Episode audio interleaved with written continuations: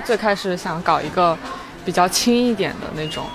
一个门嘛，然后所以就是一个大屋顶，然后底下就是有架子，然后就会没那么实，就是会像柱子一样。然后不是说后来有人攻击它，然后就说这个棚子太大啦，柱子太细啦，什么会被风吹走。但他他不是说加了假，但是他当时就不胜其烦，他也不想反驳，也没法反驳，当时就是说好的，然后他就加了两个柱子，然后过两年之后，他就跟管理方说把这两个柱子给去掉吧。我现在刚才找没找到，不知道在哪两个位置。就当时人们觉得这个柱子太细了，撑不住，台风一刮就走了，就把这个顶刮走了。其实它结构应该是算好了，应该是完全能撑住。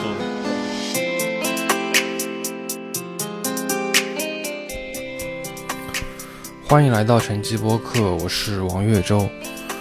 刚刚你听到的声音来自今年的四月份，我约上了几位朋友一起去到了松江区的方塔园。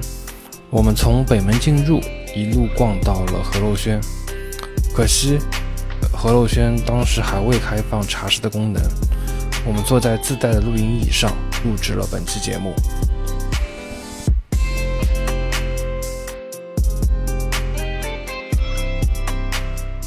这期节目我约上了四位风景园林的专业同学，来到上海市松江区的方塔园来看一看方塔园以及新修缮过的这个河洛轩，呃，来品一品这个冯继忠大师的一个设计。呃，首先我想请各位先自我介绍，也介绍一下自己，因为我知道你们肯定不止来了一次这个地方嘛，就是你们可以讲讲第一次来这个地方的感受。Hello，大家好，我叫安娜。嗯，我们都是学景观的，冯继松对我们来说其实就是像一个精神上的一个一个明灯，然后就是我们学这个专业的一个意义所在。在学校里的时候，也经常听老师就各种推荐和就是介绍，就是鱼骨维新的这个方塔园，它的。一个就是怎么样去呼应它的历史，以及从现代主义的角度，怎么样去构建这样一个呃方塔园和河楼轩。呃，我们也来逛了好几次，就是确实每一次都会有一种耳目一新的感觉。喂，大家好，我叫张昌怡，呃，我现在是一名景观设计师。第一次来河楼轩应该是大学大学大三的时候，呃，刚进入园林专业学习，有景观系刘月来老师，刘月来老师带我们呃参观整个方塔园。当时对这个园子的感觉，冯老师他的手法非常的现代，但是做出来的园子是一个很古的感觉。后来来了很多次之后，就愈发觉得这个园子里面的精妙。呃，大家好，我是杜杜，之前也是一直在呃景观专业学习，然后毕业了之后机缘巧合，只做了一年左右的景观设计师，然后后来就嗯去做了大数据城市研究相关的工作，但是心里还是挺喜欢风景园林这个专业的，然后也一直对方塔园印象特别深，就觉得。呃，会一直想起来很多当时读书的时候，刘老师带我们过来，呃，看这个园子的时候讲到的很多细节，还有我们上一次我们刚好也是我们四个人，四个同学一起过来方塔园这边游玩的细节，就觉得方塔园对我来说好像是一个呃设计的原型或者母题那种感觉。就现在想起来，就在我读书的时候看过方塔园之后的那些。作业设计里面会有很多用到了当时在方台园看到的，或者老师讲到的，或者让我印象特别深刻的一些手法或者是细节。然后现在想起来，才感觉到这些东西一直在我的，嗯、对我的影响有多么的深远。然后另外一部分就是，呃，好像是跟我们的同学们的情谊相关。我之后。每一次看到乌桕树的时候，都会想到刘老师当时在方塔园的草坡上跟我们说乌桕树的情景，然后会想到我们几个同学们，还还有我们班上的同学们一起去各个园林去学习和游览的情景。大家好，我叫杨浩南，呃，我们四个其实都是那个一直同学，然后一直每次都是同样的课程，然后我们几次来方塔园也都是基本上是一起的嘛。那其实对于方塔园来说，呃，对于冯老师来说，就是我们其实一直久闻其名，然后他的作品其实在上海这边不是太多，因为那个年代嘛，就是我们其实看到的不是太多。然后，然后方塔园这边是啊、我们来体验过次数比较多的。然后他的一个感觉是跟其他的公园感觉不太一样的，就是他的一个手法就有点偏建筑的一些空间呀、一些一些一些手法啊，有点像我们原来大一大二上课的时候讲的那种空间组合呀等等这些东西。然后，当然我也比较喜欢它这里面一些，呃，第一次来的时候一些包包括它北大门，包括它的一个呃何洛轩，还有它的一些水边的这种汀步啊这种做法。嗯、后来的话就是慢慢开始从事这种景观这些项目，然后做过了一些项目，然后也看到了很多各种各样的案例。其实很多原型也都能在这个里面找到，所以我觉得就是在那个年代，呃，放在那个年代看这个作品，还有冯大师，其实我是觉得是确实是蛮厉害的一个。蛮厉害的一个一个一个人，然后他没有很多作品留下来，我觉得也是挺遗憾的。然后希望借这个机会，就是今天大家可以一起来体验一下，就是啊方塔园的一些设计的手法，还有包括一些呃冯大师的对于呃对于设计的一些思考，还有对于呃我们这个这个专业吧一些一些自己的一些建树。我我们其实是从东门进来，然后特意绕到了北大门，然后就是想体验就是它最初设计的那个流线嘛。因因为因为我想从最初开始说，就是从这个方塔园最开始的这个设计的背景，它其实是应该是八十年代初吧，就是上海是可能要改呃修缮或者说改建一批新的这个呃新式的公园吧，然后方塔园是属于当中的一例，它跟古怡园好像跟跟西郊公园吧。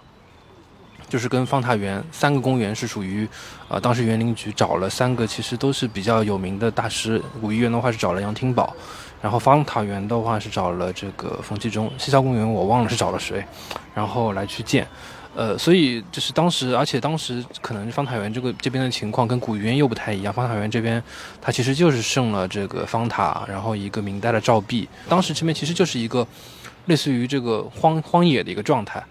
呃，然后当时松江城区其实整个状态其实也是比较那个荒的一个情况，所以我想请你们几位可不可以来帮我解释一下当时的一个时代的一个背景，包括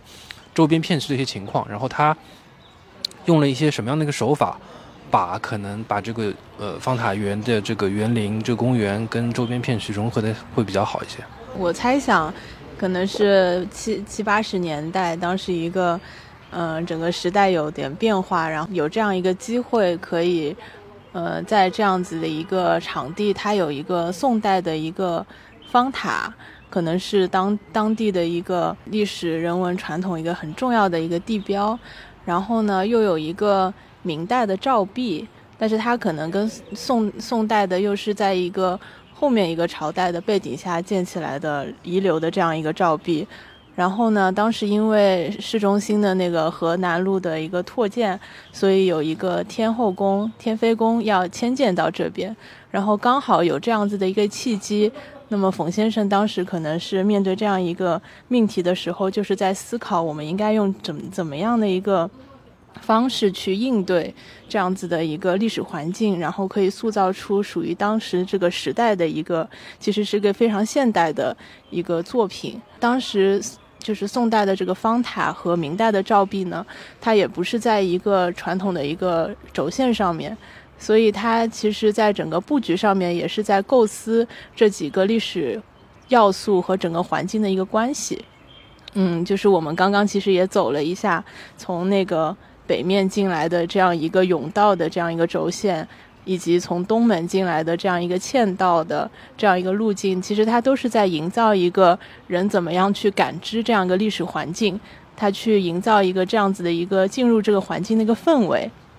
我觉得它的那个，呃，首先它的空间布局以及高差设计是非常有特点的。比如说，它从北门进来的这个甬道，它是因为那个宋代的方塔那个标高可能是四米这样子一个标高。嗯、跟周边的环境来说，所以它其实是希望可以烘托出这样一个历史环境，就是人走到这个方塔面前，可以感受到它的这个，呃这样一个标志性的一个景观，所以它在高差设计上面，其实就是在北门进来的甬道上面，它是有一个上升，然后不断的通过这个下降，然后进到一个方塔前，然后通过这种空间的错落呀，然后视点的变化，可以在一个某一个视视视点可以。一下子可以关照到这样子一个方塔的这样一个历史环境，主要就是因为这个塔的标高它是比较低的，相对于周围的环境，它为了呃让这个塔的感受能够高耸起来的话，它是从入园开始就呃一直沿着甬道，一直是一个下台阶的一个标高降低的手段，然后到塔这个院子这里。塔院这里，它是，呃，整个标高是做到了，做到了四点一，应该是，然后就可以感受到这个塔的高耸的层，呃，高耸的感觉，包括那个东面的嵌道，它也是从高往低一个路径下来的。哦，我印象比较深刻的就是，呃，在我仔细的去读，呃，冯继忠先生写的那个。对，呃，写写的内容之前，我会没有意识到方塔园其实对于它的定位是一个文物保护的园林，然后所以呃，他会一直有强调说这个设计是一个非常难得的机遇，就是能够在呃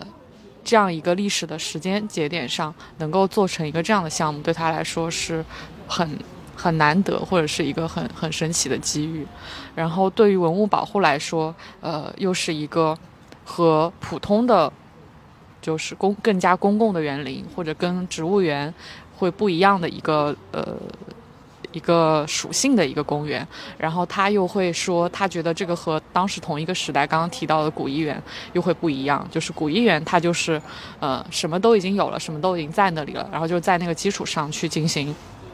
嗯，进一步的修缮啊，或者是设计。而对于这一片方塔园来说，当时整个场地就是基地的现状是比较空的。然后，呃，可能在北面还是什么地方会有一些厂房或者是一些什么类似的建筑，可能是需要它去遮挡一下的。然后除此之外，可能在场地上就除了刚刚大家提到的文物之外，就没有太多嗯需要额外考虑的部分。呃，可能会有一些影响的，就是场地上，包括大家提到的一些塔的标高的问题，然后还有就是场地的，呃，东侧会有比较多的土堆或者什么样的，然后是可以利用起来去做一些后续的地形设计。我我想问个问题，就是你们会觉得这个地方到底它现在的定义算是一个园林，还是算一个现代意义上的公园啊？嗯，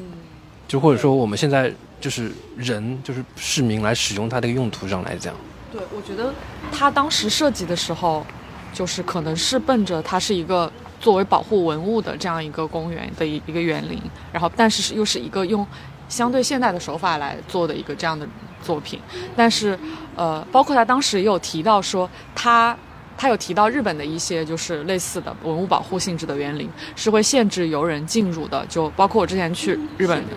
对，然后我包括我之前去的，他可能就是。每一段时间只放二十几个人或者多少人进去，然后大家游览完一遍了之后，然后再放下一批人进去，就更加有点像是博物馆，就刚刚你们提到那个室外博物馆的感觉。然后可能在他心里一些理想的状态可能是这个样子，包括他在书里面也会记录很多细节，他会觉得一些种植或者是一些什么东西挡住了对于文物的观赏，然后包括他的很多设计其实也会特别注重。在哪些地点去能够展现这个文物的风貌的样貌等等，然后以及他他在空间设计的时候，他会觉得这个地方不应该这样，是因为它不是一个普通的公园。但感觉从我们今天看到的情况来讲，它就是被当做一个普通的。呃，大型的城市的公园的绿地来来使用了，包括我们看今天也看到这里有杜鹃花展，然后还有 你们上次来看到什么疯狂烤土豆，那个夜美食街，美食街，对，今天我们也闻到了有一些烤肠的香味儿，就感觉他们现在是把它当做一个正常的公共的公园来运营。他应该是想搞成像，因为它里面本身这个地方还说要有一个鹿苑嘛，他估计想搞成像奈良这种。就是开放型的这种 东大寺啊，这种大型的公园里面有些古物的，对。然后人呢也不要太多，对。对，因为当时做的时候是这边只有方塔和照壁嘛，然后后来是决定说把那个天妃宫迁过来，他觉得迁过来也 OK，因为迁过来之后，他觉得一个方塔可能撑不起这样一个博物馆的一个体量，他的迁过来也也他也赞成，所以他就赞成说把那个。天妃宫那边迁过来，然后另外呢，其实方塔建之前就整个现状，它其实这一块也不是说只有方塔和照壁，还有一些老破的一些，就是原来的村落一样的那种房子，有一些它后来也都拆掉了，包括照壁原来也不是说单独的一块，它还连了很多别的东西，现在是只留下了一个照壁。那口井也在吗？对对对对，那一片应该是都在的，然后它迁过来了，然后包括周边的一些地形嘛，地形东侧的还有北侧的一些一些地形，然后这块土地可能在当时这个区位可能本来就比较特殊，就是他以前可能。呃，我记得他有说有提到以前是城隍庙的旧址嘛，然后再往前可能是一些更加市中心的一些区域，就它有比较特别。就刚刚我们有讲到这边他自己造景的这个就是风格嘛，就是我我想这边引段他自己的这个话哦，因为他好像对柳宗元这个人很推崇。柳宗元他他里面《永州八记》里面有提出风景有个叫做“旷奥之理”，旷就是敞亮开拓，在空间为敞，感受为阔。在情为畅，在意为朗，就是我们刚刚其实有看到蛮多地方都是有这样的一个开开阔的空间，包括有很多像这种奥奥秘的奥的这种空间，就是像刚刚那个嵌道，嵌道那就是可能冯继忠对于柳宗元这个奥景的一个一个一个实现吧，因为就是他觉得可能我们游客从北大门一进这个方塔园的时候，就像你们刚刚所所说所说的，就不能说一下子就看到这个方塔本身，它得有这么一段。慢慢走，慢慢看陆地，包括你可能要通过那个前道之后，才一点点去看到这个照壁，看到方塔这么景观。所以说它是想让人感受到有隐隐约的入口，然后有这种朝圣的这种心理。而且它在整个方塔园里面这样的一些小巧思，包括我们刚刚路过那个赏竹亭，有很多这样的一些地方。包括你们刚刚在路上也给我指了很多 这样的一些非常小的一些东西，对很多细节，你们可以。就是讲讲你们注意到的一些细节、一些这样的一些案例嘛。就说刚才那个签到吧，签到其实，呃，当时也是为了处理它原现状的一些地形，还有遮挡一些它周边的一些攻防嘛，他就把那个标高做的比较高一些，从六米升到了八米，对这样的方式来做的。然后中间做了一个这样的一个签到的一个空间。然后我其实走下来了看，它其实是一个，首先它是一个立面上看，它立面上看是一个有高度变化的，就是它从东侧。往西侧走，然后东侧是标高是较高的，它是先升了一部分，升了几个台阶上去之后，然后就一直往西侧落，落到天妃宫前面，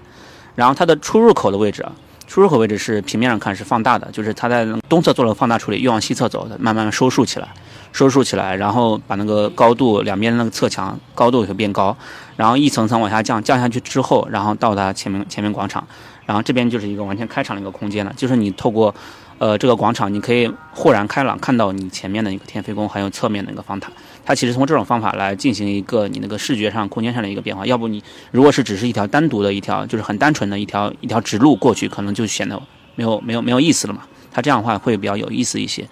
然后另外一个就是它在那个侧墙立面上，它其实我第一次来的时候就注意到，它就有一些这种凸起的这种石块。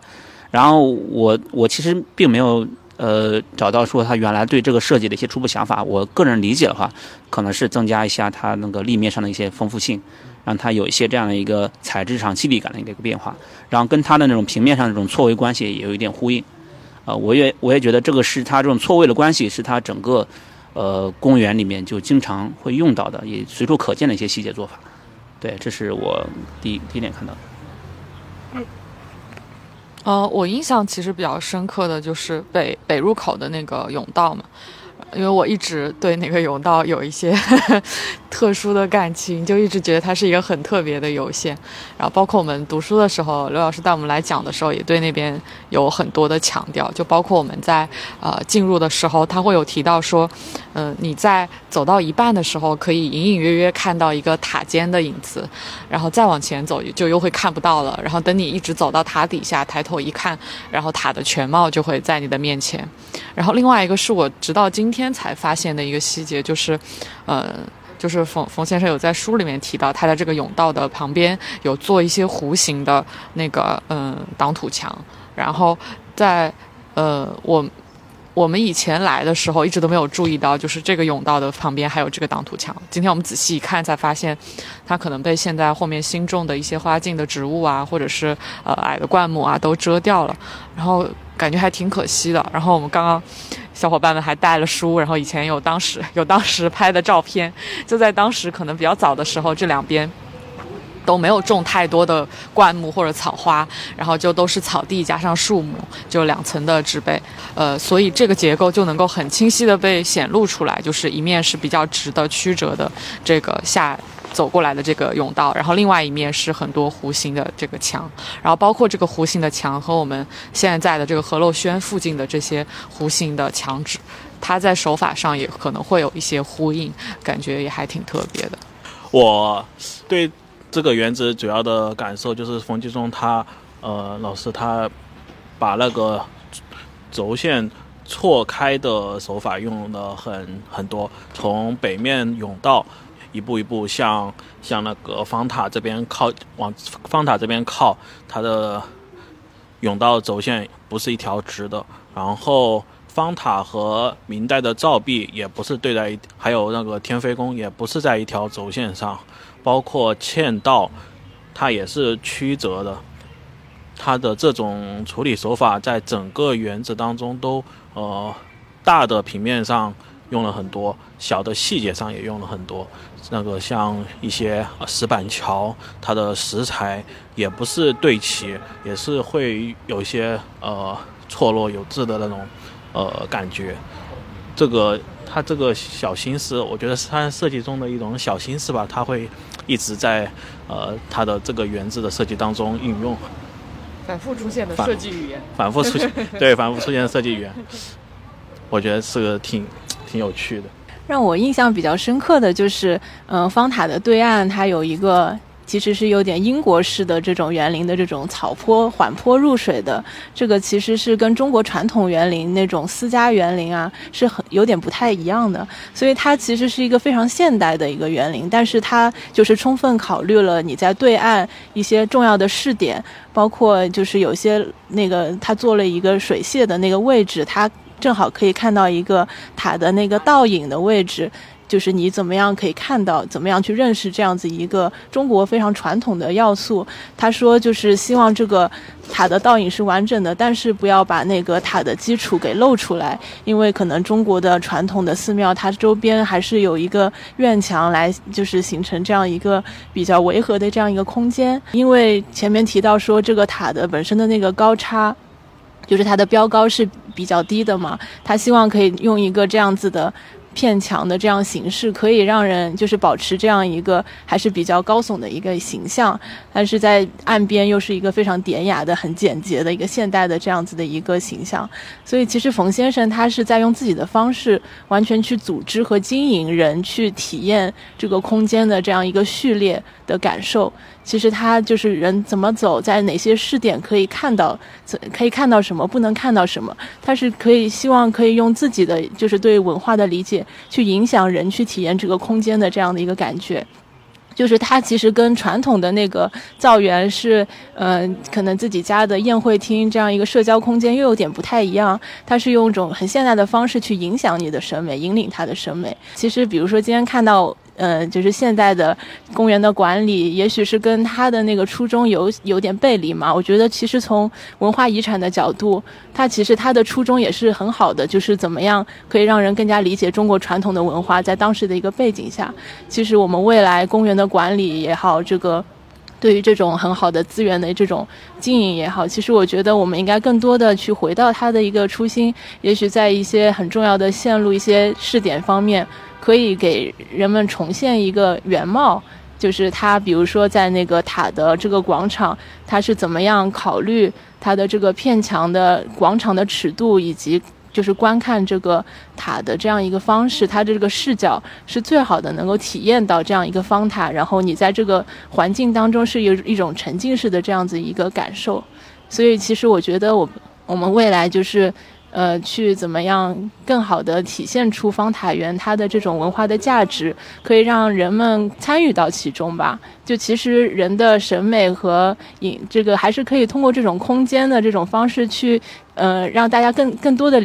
理解到这样的一个，其实，在当时七八十年代来说，是一个非常先进、很很现代化的这样的一种方式。就其实我们呃专业人士也可以做得更多，我觉得。因为我觉得其实刚刚安娜讲的，我就我觉得有一点我也很印象深刻，就是我觉得他对整个空间特别重视的一点就是这个文物本身，然后以及他就是通过控制大家的视线和游线来影响大家怎么去观看这个文物的。然后，所以它的就刚刚呃王导提到的所谓空间的矿奥啊，然后游线的组织啊，其实很多都是从视线和体验的角度来设设计的。就像安娜刚刚说，她希望大家在什么地方看到什么样的这个公园的场景。然后，其实就相对于像刚就像刚刚提到的公共性的问题，就它相对于以前的江南的私家园林来说，它的确是非常公共的。就他希望。用这样的手法来做一个公共的公园，而不是以前的，呃江南的私家的园林。然后，在另外一种程度上，它又是带了这种文物保护的，然后希望能够提高公众对于文物、文物的，就是不管是欣赏还是对文物价值的这种意识。然后，所以又有一点，我我的感觉好像就会有一些更多的使命感在里面，或者是对于文物的这种责任感在里面。它就是整体就是设计的很精巧，就是游客一定得跟着它这个路径来走，你才能够体会到就整个园子的一个奥奥妙吧。就是包括就它也设计了很多这种对偶的场景，包括刚刚讲的那个矿根奥，包括我看到他书里面有对有讲就是曲跟直，包括那个就是博岸的那个人工的博岸跟草坪的那个自然，它其实都是都是对比。它通过这种对比来去显示出这可能每个部分它源自的一些一些不同吧，就是它最核心的与古为新的那个那个那个思想。而且我感觉他本身也是一个很注重设计细节的人，就是他当时书里面就也提到他有想过很多很细节的地方，比如说我们刚刚说那个博岸，我记得他就有提到说他有在考虑就是塔边的那个非常人工的博岸和塔对岸自然的博岸。它会怎么样形成一个对比？然后怎么样呃会在什么地方会有有一个衔接，能够让它顺过去？就我觉得他考虑的其实是挺细致的。包括我们现在在，呃，就是河陋轩这个地方，就他有提到说，呃，所有的柱子他们都希望它落位在方砖的之间。所有的地方都是做这种小砖的小砖的方式来进行接对接的。这样的话，它就尽量减少了我落位的时候对那个方砖形状的一个破坏。对，然后包对包括也很适合埋电线啊或者什么样，就是在细节上都都很有心思，然后处理的很细腻。好，你正好已经切换到河陋轩了，那我们就来讲讲这个河陋 轩吧。就是别的，对，就就就我们先讲讲这个河陋轩为什么就是它在整个的建筑圈学术圈里面会就把就是把它讲的这么的伟大。就是我们可以从几个方面吧，材料，包括它设计的手法，包括它整个也是造景吧，来讲一讲。我我们要不就先来讲讲它那个四个字吧，“与古为新”，因为它这个“与古为新”应该是它其实提的蛮蛮蛮长的、蛮多的一个词。他说他这个“与古为新”，嗯，他的意思就是说，你用古的东西，包括用一些新的东西，其实是为了就是做新，就不是说是要成为新嘛。我我我就我我我觉得可以从这个词开始。来讲讲这个何洛轩的一些事，而且这次也是何洛轩他修缮一新，而且马上可能要重新恢复他茶园的茶室的这个用途了嘛。今天我们我们五个人是拿了露营凳在这边搞了一个伪装的露营，以何洛轩的棚为为露营的那个棚。而且何洛轩，因为他何洛轩应该是并不是说他第一次建方海园的时候就有的一个地方，他一开始其实。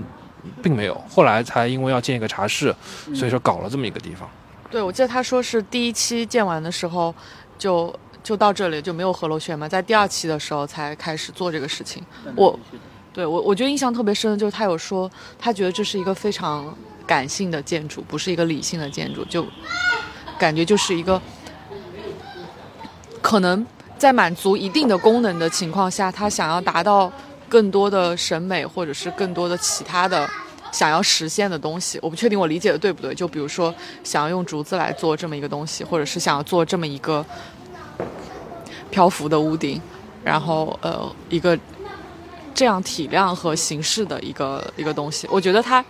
其实用了挺多呃挺现代的手法来完成它，但是又做了很多对于一些古典意象或者是氛围的呼应。就比如说，他有提到，比如说这个台基嘛，他提到很多，就是这个台基的大小是和天天妃宫的那个台基的大小是一样的。他希望这个地方是一个很有体量的空间。然后包括当时在做这个之前，很多人劝他说这里想做一些亭台，然后就是那种弯弯绕绕的，但他觉得那样的话就没有办法体现出这里的体量。所以他才会考虑去做这样一种形式的建筑在这个地方。然后，呃，另外一个就是他在他的想法里，这应该是一个所谓的棚，然后所以他会想去做这样一个亭子。就我个人来说，其实呃，到这个地方的感觉是非常的有古意的，就是不知道为什么就觉得，就是不管是这里的区位还是四周的景象，就是。不管是有竹子还是有水面，包括这个呃何楼轩这个旁边的这个嗯屋顶下面延伸出去的这样一片水台，就很能够让人想象到是一个在类似的古典园林的某一片临水的空间里面，就是虽然没有那么古朴的古典的建筑，但是这个感觉是非常的类似的。哦，然后还有刚刚提到的就是那个所谓的。几个台基的转角就是三十度、六十度、九十度，然后也做了非常现代的变化。然后还有刚刚提到的弧线的墙也是非常很非常让角度的变化，就是到底是什么意思啊？你们可以用白话解释一下。说说实话，我没有看的特别的懂，是因为它这个角度变化跟整个圆的一个，包括前面的方塔，包括照壁的一个整体的关系吗？还是？嗯，我觉得好像不是在于跟方塔的有一些呼应。我的理解有点像是，就好像是我们，呃，按照我的理解啊，就是就好像我画我的我看下来就好像我自己在画方案的时候，我犹犹豫豫，然后我不知道这个角度应该放在哪个角度很合适，然后我会在上面不停的去试，然后通过这种错位的变化一种关系来，最终形成了这样一个落位。就是它其实你看它的顶，它是一个比较方正的一个十字轴线的，对，是一个。中轴对称的，然后但是它的基座跟它的关系不是一个完全对应的，所以它它的我我对我的理对我的一个直观的感受就是流动的，它这个它这个基座不应该是跟它的一个屋顶是完全对应的，或者是一个呃就是等比例的放宽的一个变化一个一个一个基座，它应该是一个上面是一个固定的一个空间，下面是一个流动的平面。对，漂浮在飘在上面，然后包括它里面的这些架构，还有它的一些屋面的这种做法，也都是这种几片几片的感觉，它不是一个成体块的一个关系。然后它的柱子，包括还有它的一个呃后面提到的一个黑白的这种结构的对比，它其实最后都把这些东西解构出来了。就是至于说为什么是三十度和六十度，我觉得这个应该是一个呃，就是。恰好的一个魔术，就是从工程角度上可以有个这样一个思考，说六十度或者三十度这样一个魔术可能更好做一些，或者相对来说在一个流动中找一个规则感，也不是说我随机的是二十五度或者是一个是十五度之类这样的，可能工人师傅要好做一些，可能是我个人的一些理解。然后另外呢，还有一个还有一个好处的话，就是它在这个变化中，它还做了一个竖向上的变化，就是它不仅是一个平面上的一个转折，还有一个高度上做了几个错位，然后包括。后边又引入了几道弧墙的方式啊，就是把它进行打散了，就是有点像是我们之前那个德国馆，就是那种方式，就是它这个平面也不是一个完全就是围合的一个东西，它就几个片墙，然后加一个水平向和竖直向的一个交错，通过方式，对对对，来形成一个这样你，呃，又有一定的空间感，但是你不至于在一个很封闭的一个环境里。而且它这个是个草棚嘛，是一个棚的一个概念，所以它其实不太喜欢这种有竖向围壁的这种感觉，所以他希望就是人在下面是一个完全流动的，它偶尔是在室内，偶尔是在室外，然后它的柱子偶尔是落在下面，偶尔是落在上面，就形成这样一个既有一个从鸟瞰上看有一个好像很完整的一个东西，但是你在实际体验中它是一个很丰富的一个室内空间。那你刚刚说，刚说入口那个湖墙。就很现代主义的时候，我终于明白你为什么会说很像我们当时做的立体构成作业了。对，就是它平面看起来就很像那种立体构成的画，然后在空间拉起来的时候，它会又会有那种很错落的空间的感觉，就会觉得哇，好现代，好艺术，就 就没有想象过它会在一个就是跟文物保护相关的一个场景中会出现，但是它又很给人的空间感受是很好的。我记得他还有提到一些很浪漫的想象，就比如说。呃，在园入口那里的两。我不记得是入口还是哪里的两片湖墙，然后说如果人待的足够久的话，会发现早上的时候阳光会照在一面湖墙上，等到日头渐渐西落，然后这个光亮就会移到另外一片湖墙上，他们他们的明暗关系就会变化。他说这个。不是每一个来这里游园的人都能够感受到的，就他好像有提到一个，就所谓的体验量和体验感之类的。他说，对，你要在这里待的足够久，才能够看到这些时间对于空间的影响。嗯，嗯，我感觉就是大家说了很多，就是其实他把那个设计师的这种趣味和想象，都是很好的落实到这样一个建筑这个场地上面。都实现了。嗯，但它同时其实也是个非常包容性的一个场所。就是上次我们来河洛轩的时候，它还是个茶馆，就是可能都是当地人在这边会喝茶待一天的这样一个场所。但是就是满满当当的，可能其实公共空间有时候就会有这种排他性，就是它会被某一种群体占占有，然后它也会改变这个空间场所的它的一个特质。那今天来的时候，它其实刚刚修缮完，现在还没有完全运营，所以现在也很难想象未来如果有新的人家。进来，也许又是不同的气质，但不管怎么样，就是它会在当下这个时代，就是作为一个遗产，在当下又会带来不一样的使用，然后就是给我们带来不不一样的这种色彩。我觉得还是挺期待未来它有新的这个变化以后，也许是不同的群体，然后有不同的使用方式，它会给我们什么样子的一个答案？嗯，因为感觉，比如说，像是我刚刚对于这里特别有古典。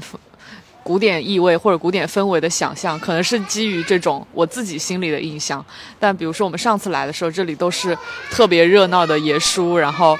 好像又变成了另外一种场景。然后当时其实我们也是把这些爷叔当做和陋轩景景象的一部分来观赏，对，然后就会当时看到的又会是另外一种不同的感觉。但其实当时我我感觉我们就像是作为被排外的一方，对，气场之外的，对对对，在当时它是非常具有本地生活气息的一个空间，嗯，就感觉大大家对这里就像是自己的所谓城市客厅的感觉。这个何洛轩这个东西太多大师来讲了，太多的关注，建筑圈的各种。呃，前辈老师们都都研究王树大师，这句话一定要放在最前面。他们是最早呃开始研究这个河洛轩这个建筑的。王树他，我之前看说，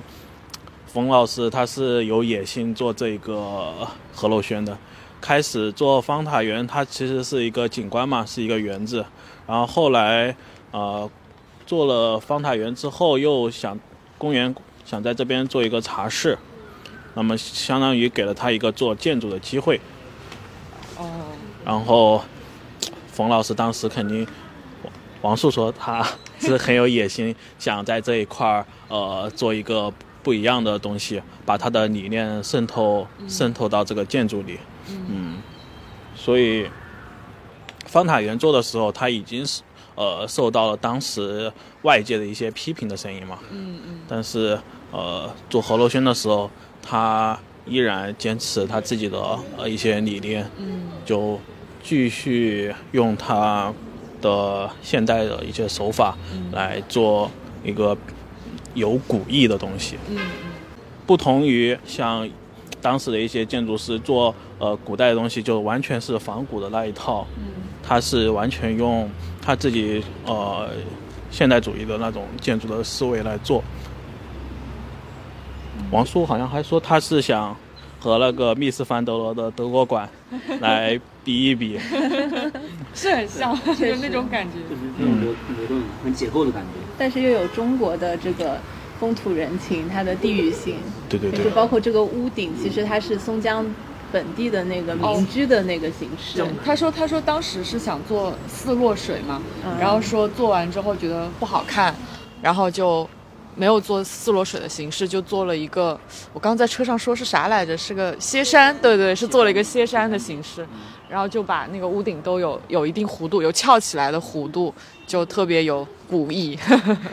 我上次看了一篇文章，就是人家在研究冯冯继忠，他之前其实在同济也做过这种类似于像这种茅草屋的这种房子，教学楼，对这种 教学楼，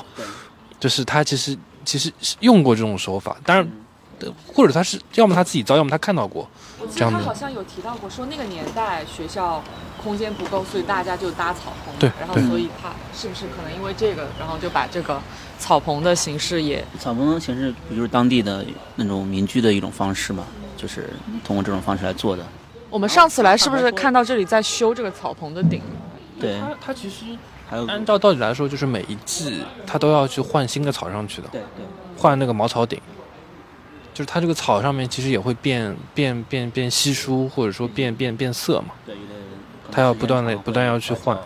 人家有拍的，就是河洛轩换草料。还有一个就是他，我看那个有提到过是按照巴洛克的，我其实不太能理解到巴洛克的它那个形式是在哪边。对，标识牌上有写有巴洛克对我，因为我我的印象中啊，我我从我一直听到的关于就是呃关于那个何陋轩的一些信息，然后还有老师讲过的一些东西，好像一直没有提到过关于巴洛克的这个东西。对，今天我也是第一次听到这个东西。还有就是第一次来何陋轩，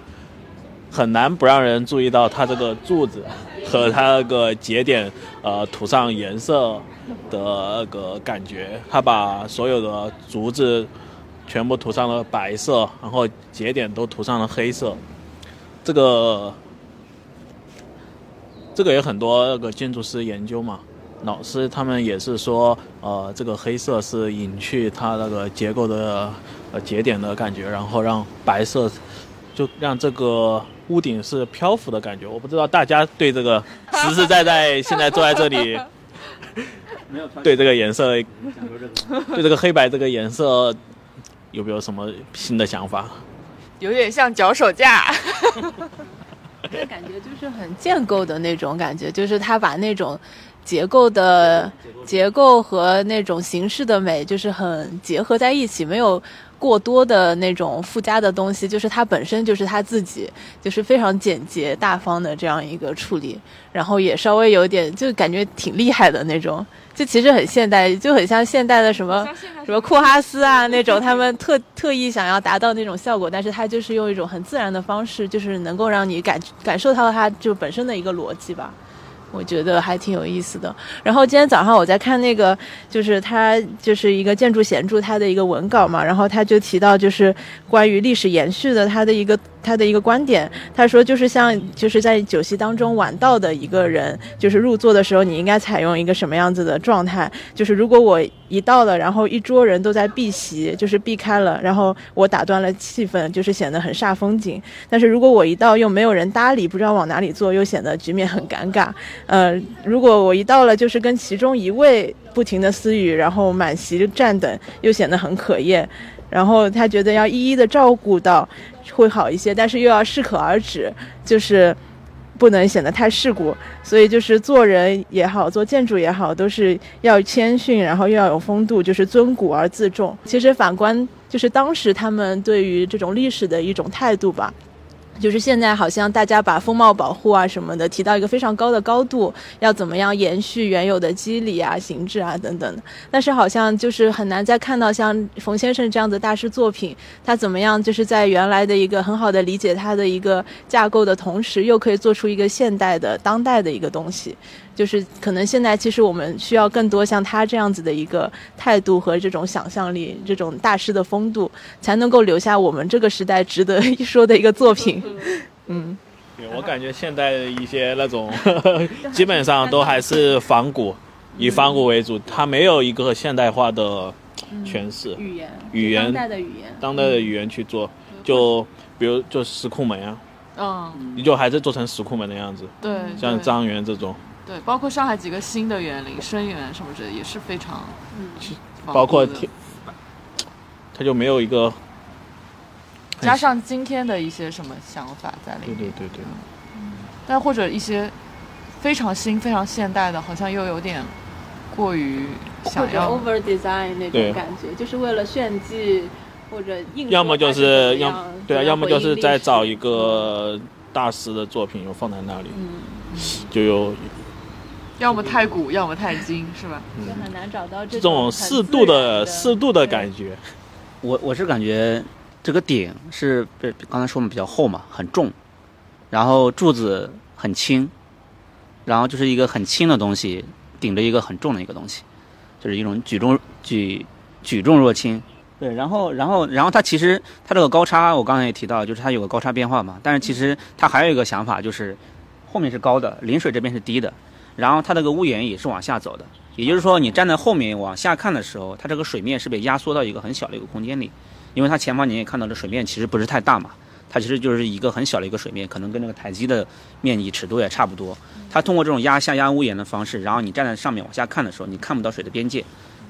通过这种方式能看起来哦，好像这边好像一个很大的一个水面，然后你的视线会不会受到外界的一个后面的一些路呀，还有一些车辆界面的一个影响。我觉得这是他一个自己的一个小的想法。然后还有一个就是，它其实按照这个尺度来说，河洛轩是一个很大的一个一个一个构筑。它其实如果要放位置的话，我的理解可能要放在一个更大的一个场地内。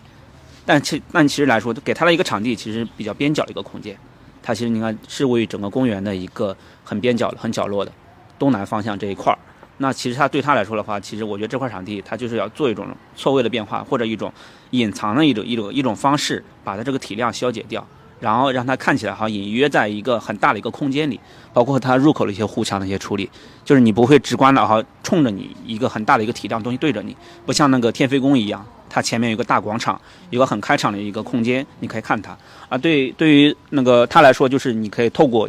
一条又一条这样的弧墙。然后不断的去露出它一个角，然后最后走到了这个廊子的下面。你其实对，其实人的体验来说，他其实看到了永远不是看到一个很宏观很大的一个东西，他体验了就是这里面小的一个空间。然后你可以现在看到那个现在现在大概晚那个傍晚的一个大概四点多，它其实已经有一些光影洒在这个墙上了。你刚才提到的就是它这边是西侧东侧的这个墙从西侧光打过来的，然后东侧的话应该早上的话应该是正面的。这边的墙会亮，它就是这样一个光影的变化。如果时间再久一点的话，我们还能看到地面上的一些，就是它那个屋檐洒下来这种椅子，还有这些，呃，外面的一些柱子洒下来一些影子。就它，我觉得这就是一个流动的一个墙体。我觉得这种，对对，这种感觉就很浪漫。这个其实就是刚刚杜杜说的总感受量。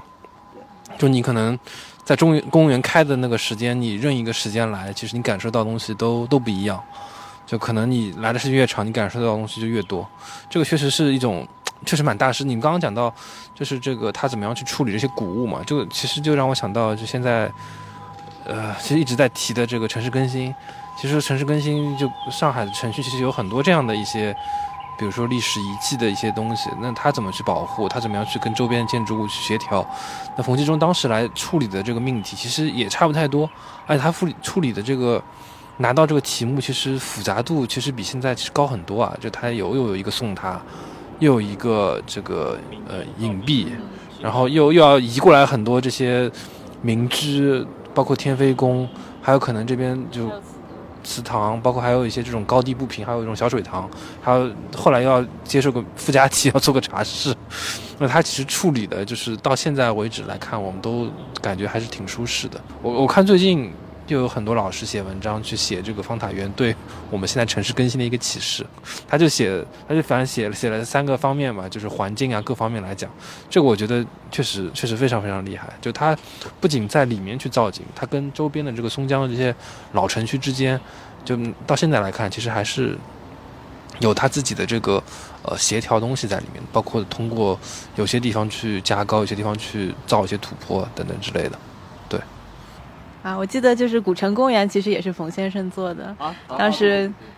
就是在那个豫园的东北角那边，可能丹凤楼啊、府右那一块儿，也可能又是一个不一样的那个看上海集景的这样一个视角吧。我觉得还是蛮有意思的。上海县城的这样一个历史，然后城墙拆了以后怎么样？它其实应该也是用一种现代的手法，而不是只是一个简单的复原，让人就是可以体验到这样一种文化。就是其实是那种呃自然而然的，你走到这里，走在这样的街巷，然后有一些矿奥的这种体验转换，然后有一些这种空间，然后你可以感受到这里曾经发生过这个事情。就是确实人的随着时代，就是人跟城市的空间的这种关系，然后也许是现代生活的需求已经变了，人没有办法就是完全的延续过去的这种我们可能很怀念，但是那个生活方式就是确实已经一去不复返了。但是我们是不是可以通过这种文化的体验，可以延续人对于这种空间的记忆？其实可以更加大胆一点，更加现代一点，就是在允许不同，就是更加包容吧，允许不不同的这种处理的手法。然后，也许在当下人的审美和这种评判还是没有办法跟上这个你的那个想法，但是也许有一天，就是大家都可以感受到，对，就是几十年前的这样一个作品，其实是非常大师的。就是也许我们城市更需要这样子一种包容，就是可以让他们有这种发挥的空间吧。我可能就会觉得它会特别一点的地方是在于，呃，我们会觉得，可能对我来说，我看到方塔园的时候，我会在想，它到底是一个什么样的园子，就是它的定位或者它的类型到底是什么样的，就包括他有说他在做的时候，其实是会说，它不是一个。呃，区别于江南私家园林的一个这样有古意的园子，但是它同时又会参考很多，呃，跟江南园林或者是古典园林里面的手法或者是一些细节，比如说它会有提到它的布局，会说会有参考大型古典园林的布局，比如说它在某些片区会，呃。布置一些，就我看到他说在东北角布置一个点心厅啊，然后，呃，东南角有茶室啊，然后西南有之前设想的鹿苑呀，然后南木厅又有园中园啊之类的，然后但他同时又会呃有一些非常现代的公共的游线的处理，就他希望呃人们来这里不是一次性的游览，而是多多次性的或者分时的游览啊，然后有不同的游线的选择啊之类的，包括我们刚刚提到的说。他又会期待这里和普通的植物园和嗯普通的公共公园不一样，大家对文物的观赏是要有肃穆的空间的氛围，而不是像公园可能需要更照顾游人的使用，呃，在空间的通达性或者路径的便利性上会更加随意一点。比如说像刚刚那个塔院的那个地方，他就会有说，嗯，不希望人们直接从塔院能够四通八达的去到各个地方，去到小山坡上，然后会觉得这样不够肃穆。然后像在我们在看向那个塔的时候，他又会说，呃，不希望那个塔基能够直接露出来，像一个西方的纪念碑的这样一个园林一样。因为我们刚刚有说，一直在讨论说这个塔和西方的纪念碑，然后或者和其他的塔有什么不一样？那可能对于纪念碑广场，那就是一个非常空旷的一个一个空间的关系。但可能对于中国的这种塔院来说，它是一个塔和院的关系，像刚刚安娜说的一样。然后。我们今天来到这里的时候，又会看到，呃，在这里的水系当中，呃，有很多的游船。然后我们上一次来的时候，其实我们是为数不多的在河里坐游船的游客。然后今天看到这里有这么多游船，然后就会想到。当时我们坐船的时候的空间感受是非常不一样的，就包括我们坐船从呃塔下面那个大湖面，然后滑到旁边的这一条非常幽暗的水道的时候，我就会一直在想，这个和所谓的回游式园林会有什么的什么区别？他当时有没有设想过，就是这个会是一个类似的空间的线索？他也有提到说，在呃某一片区。呃，他会把这个水水系和园内外的其他水系把它连接开来嘛，然后园子里面所有的雨水都通过明沟来来入到水里面来。然后松江本来也是一个很有水系历史的区域，就觉得这感觉也是一些很特别的空间的体验。也许是他当时没有呃足够有意识去把它说出来，但是对今天的我们的游人来讲，我们在这个里面能感受到的一些言外之意。哦，这里的。到傍晚，的光影是确实好漂亮。如果有光打在湖面上，湖面上倒影打在这个屋檐上，感感觉应该是更内部看应该是更好看一些的。就是倒影的空间。赏月应该也挺好的。赏月，其实其实我几次来，体验更多的还是那种就是竹椅，然后很多在那边喝茶、下那个打牌的这样一个场景。我其实觉得一个公共的一个空间被使用起来，我觉得可能它是。就是我不作为设计师啊，就是作为一个平常的一个游客或者一个市民，我觉得这种感觉是相对来说更好的。就是比它是一个什么样的一个形式，比它是个什么样的材料，我觉得要更重要一些。嗯，可能它的意义在于它的一个使用，而不是在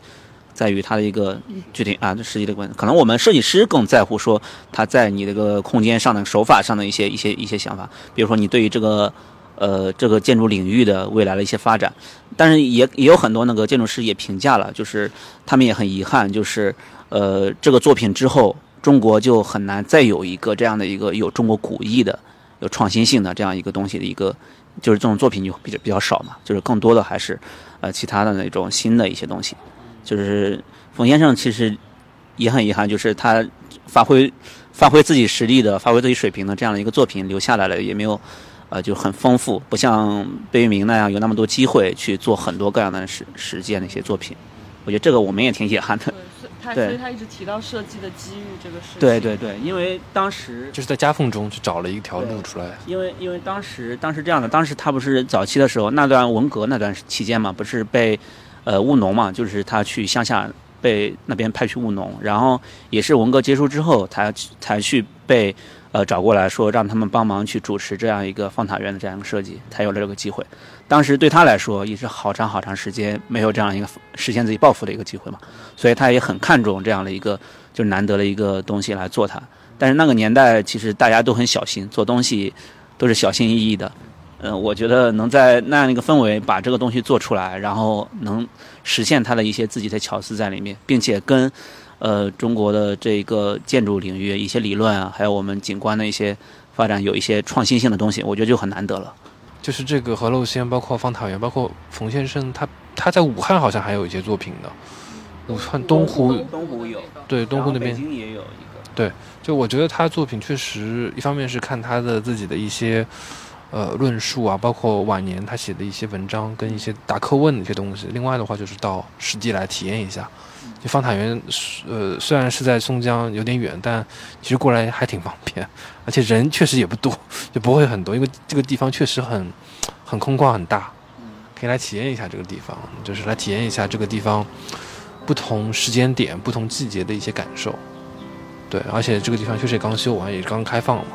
可以看到一些很就是新的一些东西，就可能这次修缮也是嗯部分吧。还原了这个冯其中他当时的一些古意的一些地方。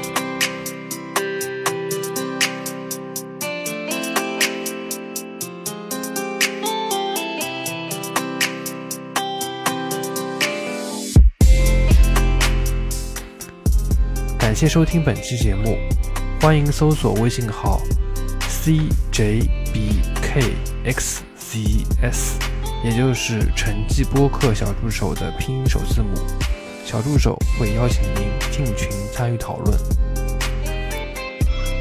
您可以在苹果 Podcast、喜马拉雅、小宇宙以及各个泛用型播客客户端收听节目，也可以在微博、微信上搜索“成绩播客”与我们互动。如果喜欢节目，欢迎在各大平台打分评论，并分享节目给您的朋友。